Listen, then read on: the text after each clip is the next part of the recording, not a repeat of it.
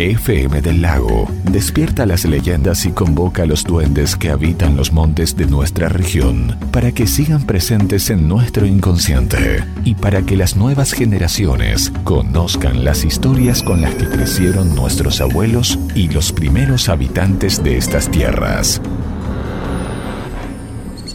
Se dice, se cuenta, que el viejo de la bolsa es un hombre de unos 60 años aproximadamente, canoso y con una barba larga.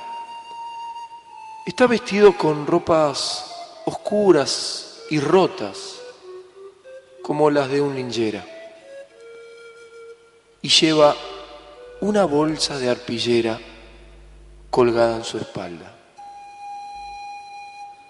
Aquellos niños que se comportan mal o que no toman la sopa son los que el viejo de la bolsa busca para meterlos dentro de su costal.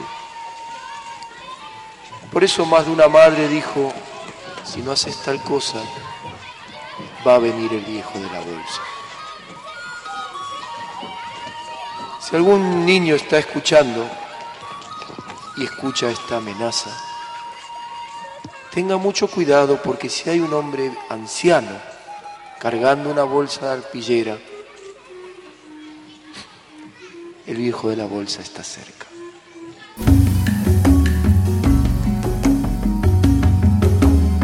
Duendes y leyendas de nuestra tierra cobran vida a través de FM del Lago 95.1 en todas partes.